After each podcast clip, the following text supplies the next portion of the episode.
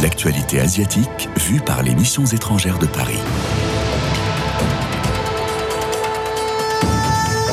Une émission présentée par Sébastien Flacourt.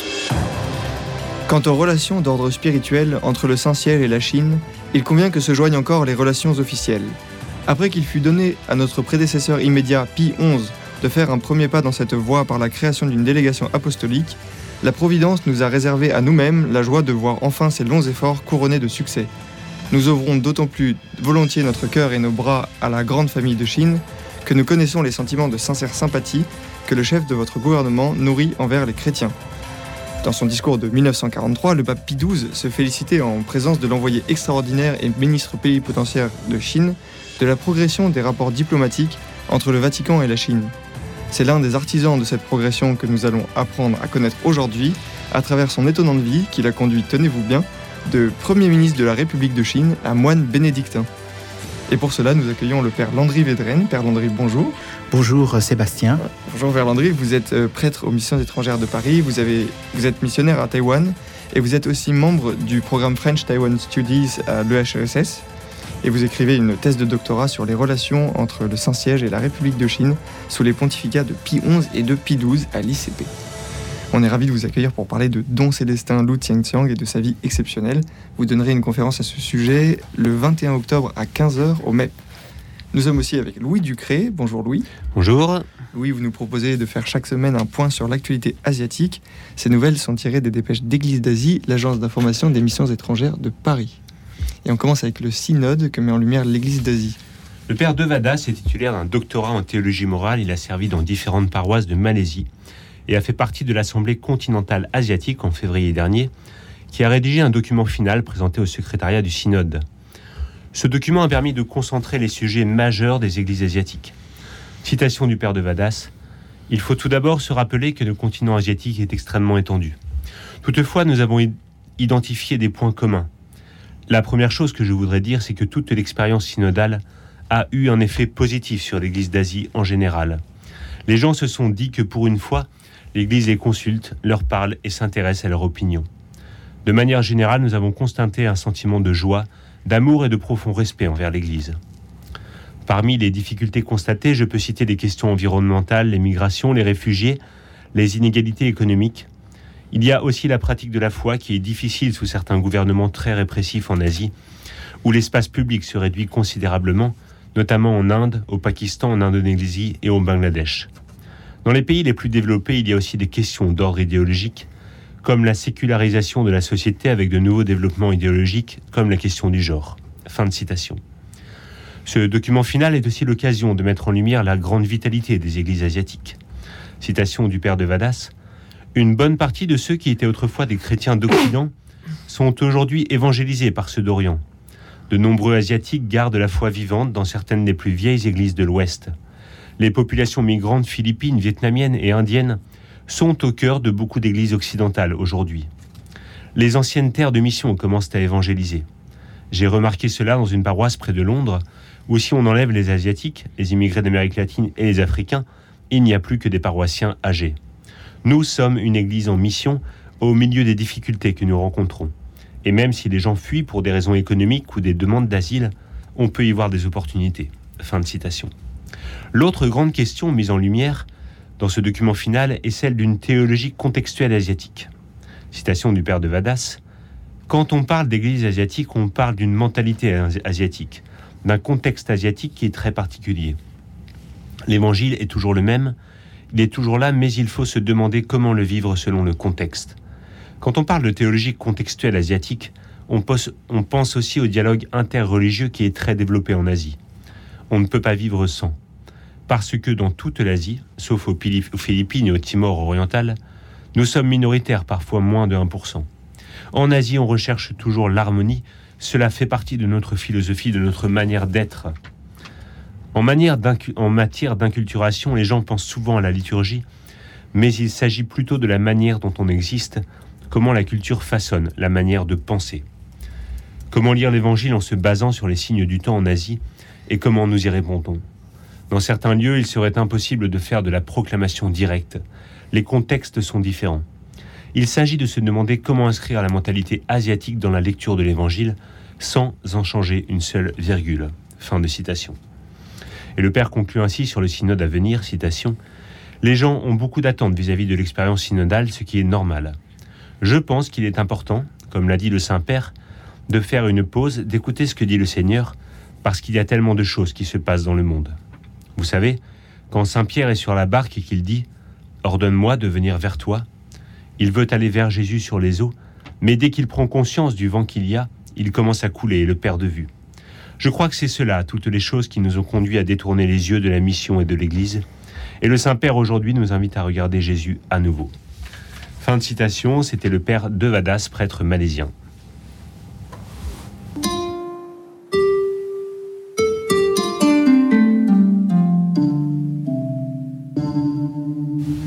Merci Louis Ducré pour ce point sur le synode en Asie et nous retrouvons le père Landry Védren des missions étrangères de Paris. Père Landry, vous effectuez une thèse de doctorat sur les relations entre le Saint-Siège et la République de Chine sous les pontificats de Pie XI et de Pie XII à l'ICP. Et vous allez donner une conférence sur la figure passionnante et exceptionnelle de Don Célestin Lu intitulée de Premier ministre de Chine à moine bénédictin.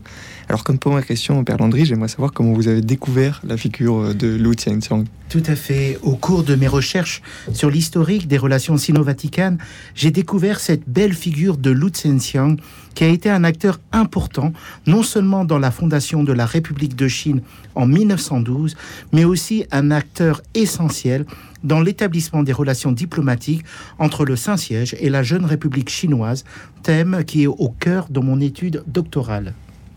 Alors, qui est, qui est Lu, Lu Est-ce que vous pouvez nous en dire un peu plus euh, Lu Zhenxiang, dont le nom signifie de bon augure, est né à Shanghai le 12 juin 1871.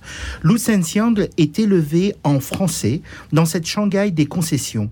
Il est aussi élevé dans la religion protestante, celle de son père, et reçoit comme prénom de baptême René Jean-Jacques. Dans sa jeunesse, Lu Zhenxiang reçut d'abord un enseignement des classiques chinois, mais aussi de la Bible par son père catéchiste protestant de la London Missionary Society. À 13 ans, il étudia le français à l'école des langues étrangères de Shanghai, pour ensuite rejoindre l'école des interprètes du ministère des Affaires étrangères de Pékin. Diplômé en 1892, Lu Zhenxiang débuta à 21 ans sa carrière d'interprète à la légation chinoise de Saint-Pétersbourg dans la Russie impériale. Et là, il fit la rencontre décisive de son maître spirituel, de diplomate chinois Shu Qingshen. Cette rencontre fut un tournant dans la vie de Lu Zhenxiang et plus particulièrement dans sa vie spirituelle. Shu Qingshen le persuade d'emprunter les voies des services diplomatiques. Il lui présente aussi la religion catholique et lui dit La force de l'Europe ne se trouve pas dans ses armements ni dans sa science, elle se trouve dans sa religion. Observez la religion chrétienne, quand vous en aurez saisi le cœur et la force, emportez-les et donnez-les à la Chine. Cet enseignement spirituel marquera Lu Zhenxiang durant toute sa vie et va l'orienter ensuite vers la vie monastique. Mais avant d'être moine, Lu Zhenxiang était marié, n'est-ce pas? En effet, il était marié. En poste à Saint-Pétersbourg, auprès de la cour des tsars, Lu Zhenxiang fit la connaissance de Berthe Bovy, fille d'un officier belge. Berthe Bovy enseignait le français dans la haute société russe. Lou et Berthe se marièrent en 1899 malgré l'opposition de leurs proches. À Bruxelles, la famille Bovy ne comprit pas que Berthe veuille épouser un Chinois. À la légation de Chine, on ne comprit pas davantage ce projet de Lu Zhenxiang. On lui dit Vous brisez votre carrière. Si vous donnez suite à vos projets, vous ne pourrez demeurer à la légation. Ce à quoi Lou répondit Je l'ai prévu, mes valises sont faites pour Lu Zhenxiang peut lui importer. Berthe n'était pas ressortissante d'une des puissances coloniales présentes en Chine, mais de la Belgique. Détail finalement assez important pour le diplomate chinois qu'était Lu Zhenxiang. Et qui se retrouve, comme tout bon diplomate, pris entre deux pays, alors entre la Belgique et la Chine. Comment euh, Lu devient catholique? Marié en 1899, Lu Zhenxiang et Berthe Bovy n'eurent pas d'enfants. Mmh. Alors, en 1911, Lu Zhenxiang dit à son épouse J'ai promis que nos enfants seraient catholiques. puisque nous n'avons pas d'enfants, que dirais-tu si moi, je me faisais catholique? Ainsi, 12 ans après leur mariage, le 25 octobre 1911, Lu Zhenxiang proclama officiellement la profession de foi catholique. 1911, c'est une date euh, importante pour les Chinois. à ce moment, euh, dont Lu Zhenxiang est à Saint-Pétersbourg pour son baptême. Oui. Et pourtant, en Chine, au même moment, il y a la, révolution et, euh, et, Sun Yat-sen progresse très rapidement. Euh, c'est ce qui se passe, n'est-ce pas? Exactement. En même temps, en Chine, la révolution conduite par le docteur Sun Yat-sen progresse rapidement et les troupes révolutionnaires sont aux portes de la cité interdite. Ayant rejoint le parti de Sun Yat-sen, Lu Zhenxiang fut nommé premier ministre éphémère de juin à septembre 1912 de la nouvelle République de Chine, donc proclamé le 1er janvier 1912. Puis, il devint ministre des Affaires étrangères de janvier 1915 à décembre 1920. Il modernisa la carrière diplomatique chinoise et entreprit de difficiles négociations avec le Japon et la Russie. Mais surtout, surtout au cours de la Première Guerre mondiale, entre 1917 et 1918, il entreprit une nouvelle tentative de rapprochement entre la Chine et le Saint-Siège. Une nouvelle tentative? Oui, en fait, c'est une nouvelle tentative, parce qu'il y en avait eu d'autres auparavant. Pour bien comprendre cela, il nous faut remonter au 19e siècle, à la Première et Seconde Guerre de l'opium, où la Chine, vaincue, a dû signer les fameux traités inégaux dans lesquels elle paya de lourds tributs aux puissances occidentales, et notamment le fameux protectorat français sur les missions catholiques en Chine. La France, on pourrait dire, s'était octroyé à la place du Saint-Père la gestion des missions catholiques en Chine. Mmh.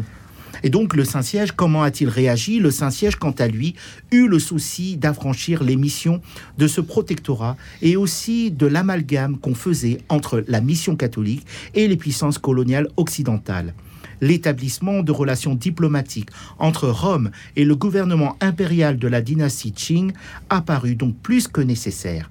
Et ce fut le pape Pie IX qui, en 1860, prit l'initiative d'entrer en relation avec la cour impériale chinoise, mais la mort de l'empereur Xianfeng ne lui a pas permis d'aller plus loin en 1881, c'est au tour de la Chine de faire les démarches auprès du pape Léon XIII. Léon XIII en fut très enthousiaste et le dossier des relations diplomatiques sino-vaticanes fut presque signé. Cependant, le gouvernement de la France de la Troisième République, présidé par Charles de Freycinet, s'y opposa de façon virulente au nom de ce fameux protectorat sur les missions catholiques en Chine. La France menaça même de rompre ses relations diplomatiques avec le Saint-Siège cet échec diplomatique sera pour le pape Léon XIII le plus grand chagrin de son pontificat.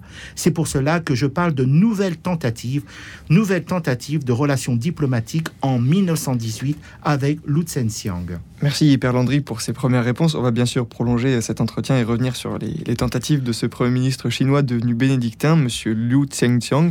Je rappelle que vous donnez une conférence au MEP le 21 octobre à 15h à laquelle vous conviez nos auditeurs et je vous propose un petit interlude musical choisi par vous. La lune représente mon cœur.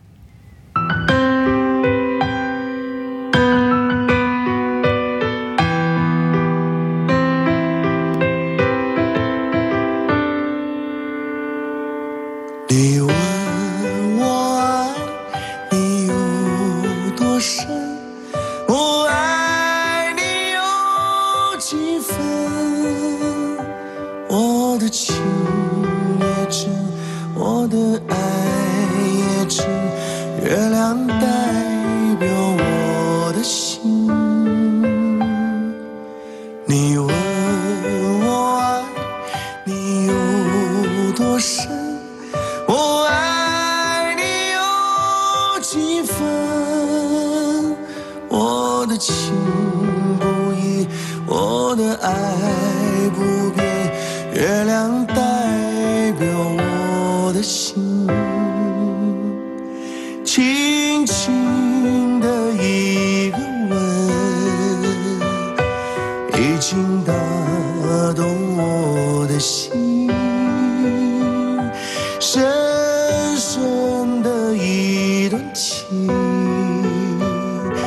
叫我思念到如今你问我爱你有多深我爱你有几分你去想一想你去看一看月亮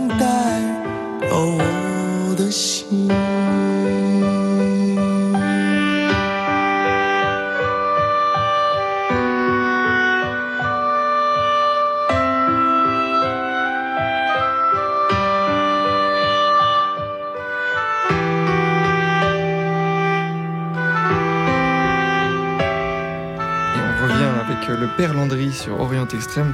Père Landry, vous faites euh, un travail de recherche sur euh, les relations entre le Saint-Siège et la Chine, et vous vous concentrez en particulier sur la figure de Don Célestin Lu Tsingsong, figure si particulière d'un premier ministre de la République de Chine devenu moine bénédictin. On parlait euh, juste avant l'interlude de, nouvelles tentatives de Lu Tsingsong. On, ne sait pas encore en quoi consiste cette nouvelle tentative, euh. En 1918, euh, Lu Zhenxiang proposa au Vatican de nouer des relations diplomatiques permanentes avec la Chine et avait déjà nommé par euh, décret présidentiel euh, le ministre plénipotentiaire de Chine, Tai Tsun-ling, euh, à Madrid. Et il a nommé, en plus d'être le ministre à Madrid, d'être le ministre chinois envoyé spécial aussi de Chine près le Saint-Siège. Le pape Benoît XV, comme jadis Léon XIII, accueillit avec beaucoup d'enthousiasme cette nouvelle initiative de Pékin et entendait affirmer son droit d'établir des relations diplomatiques avec des nations non chrétiennes. Cependant, Georges Clémenceau, euh, tout comme Charles de Freycinet, opposa son veto à ce rapprochement entre Rome et Pékin. En fait, la France de la Troisième République fit pression sur le gouvernement chinois et non pas sur le Saint-Siège. Pourquoi? Parce qu'il n'y avait plus de rapport diplomatique entre la France et le Saint-Siège depuis 1904. Et donc cette nomination euh, du côté chinois a rendu euh, furieuse la France qui menaça d'exclure la Chine de la conférence de paix. La France manœuvra au sein même du gouvernement de Pékin et fit pression auprès des alliés pour faire avorter l'entreprise sino-vaticane, sachant pertinemment que la Chine ne pouvait s'opposer à eux. Le gouvernement chinois décida finalement de ne pas donner suite au projet avec le Saint-Siège. Père Landry, vous venez de mentionner la conférence de la paix, la conférence de paix, pardon. Est-ce que vous pouvez euh, nous parler du rôle ou de l'action de Lun Xiang pendant cette conférence? À la conférence euh, de paix euh, de Paris de 1919, la délégation chinoise menée par Lu Zhenxiang défendit fermement l'idée de la pleine autonomie de la Chine et de l'intégrité de son territoire. Mais cette revendication élémentaire fut ignorée et la province de Shandong, autrefois occupée par les Allemands, fut confiée Japonais. Les puissances donnèrent au Japon les provinces, les ports, les infrastructures et les réseaux de police chinoises, autre- autrefois gérés par l'Allemagne, ont été donnés en 1919 au Japon. En sa qualité de vainqueur, la Chine a dû céder des parcelles de sa souveraineté au Japon et aux Occidentaux. Et donc, Lu Zhenxiang refusa de signer ce traité en 1919 euh, contre l'avis même du gouvernement de la République de Chine. Vous l'imaginez bien, l'accueil du gouvernement à Pékin fut glacial envers Lu Zhenxiang. Et alors, qu'est-ce qui lui arrive euh, à ce, à ce moment-là, donc après la conférence? Lu Zhenxiang resta euh, tout de même ministre puis haut fonctionnaire à Pékin jusqu'en 1922. En 1922, il quitte la Chine pour la Suisse car la santé très fragile de son épouse nécessitait un traitement en Europe. Lu parvint à se faire nommer ministre plénipotentiaire à Berne. Euh, ensuite, en 1925, il ira euh, au Saint-Siège euh, pour se présenter au Saint-Père pour demander la bénédiction pontificale. Au cours de son voyage à Rome, il rend visite au pape et aussi à toute la curie romaine. Il savait que la Chine faisait l'attention du Saint-Siège. D'ailleurs, quand on mentionnait la Chine, Pie XI aimait rappeler le nom de Lu Zhenxiang. Après ce séjour romain, euh, Berthe Bovy, la femme de Lu Zhenxiang, mourut en avril 1926. On est bien désolé pour Lu Zhenxiang. Qu'est-ce qui se passe alors après le, le décès de sa femme? Lu Zhenxiang décida d'entrer en 1927, à l'âge de 56 ans, à l'abbaye de Saint-André, près de Bruges, en Belgique, et plus précisément à Zevenkerken. Il prend comme nom de religion Pierre Célestin. Il en avise le Saint-Père et offre au Saint-Père toutes les décorations qu'il a reçues au cours de sa carrière diplomatique. À sa prise d'habit, il faut souligner la présence de personnalités chinoises et d'amis de la Chine. Il y avait le ministre de Chine à Bruxelles, le ministre de Chine à Paris, celui qui était à Lisbonne, aux Pays-Bas, le, le ministre de Chine à Berne, en Suisse, le comité de l'Association catholique de la jeunesse chinoise, des étudiants chrétiens et non chrétiens, et bien sûr toute la famille de Don Lou Célestin. Et depuis ce monastère, Lu Zhenxiang va devenir l'avocat de la Chine. Co- Comment cela va se passer? Tout à fait dans son monastère, Don Lu, cet ancien premier ministre de la République de Chine, n'oubliera pas son pays d'origine et se fit même la voix de la Chine auprès du pape. En 1928, le pape Pie XI adressa un message de sympathie et de vœux au peuple chinois lorsque la Chine sortit de la guerre civile et fut réunifiée par le général Chiang Kai-shek. Don Lu saisit cette occasion pour adresser sa reconnaissance au Saint-Père au nom de la Chine. Le Saint-Père fera des ordinations, euh, trois ordinations en 1933 euh, d'évêques chinois euh, à Rome et euh, L- Don Loup Célestin, au nom de l'Église de Chine, va remercier le Saint-Père. Il fera tout pour ne pas être oublié du Saint-Père et de la curie romaine en écrivant de façon régulière. Et il aura aussi des visites, c'est ça, dans son monastère? Oui, dans son monastère, il reçut euh, la visite de plusieurs personnalités chinoises, des diplomates chinois, des membres du gouvernement chinois, des évêques chinois, mais aussi, et de façon assez régulière, les visites du nonce à Bruxelles, Monseigneur Mikara, et puis de son successeur, Monseigneur Chento, qui se faisait la voix du Saint-Père. On peut dire que Don Lou était un médiateur entre le Saint-Siège et la République de Chine. Dans les correspondances ou les visites qu'il recevait de membres du gouvernement chinois ou de diplomates chinois, il les conseillait et les encourageait à se rapprocher du Saint-Siège. Vous exposerez bien sûr tous les détails de, cette histoire dans votre conférence de samedi à 15h aux missions étrangères de Paris, samedi 21 octobre.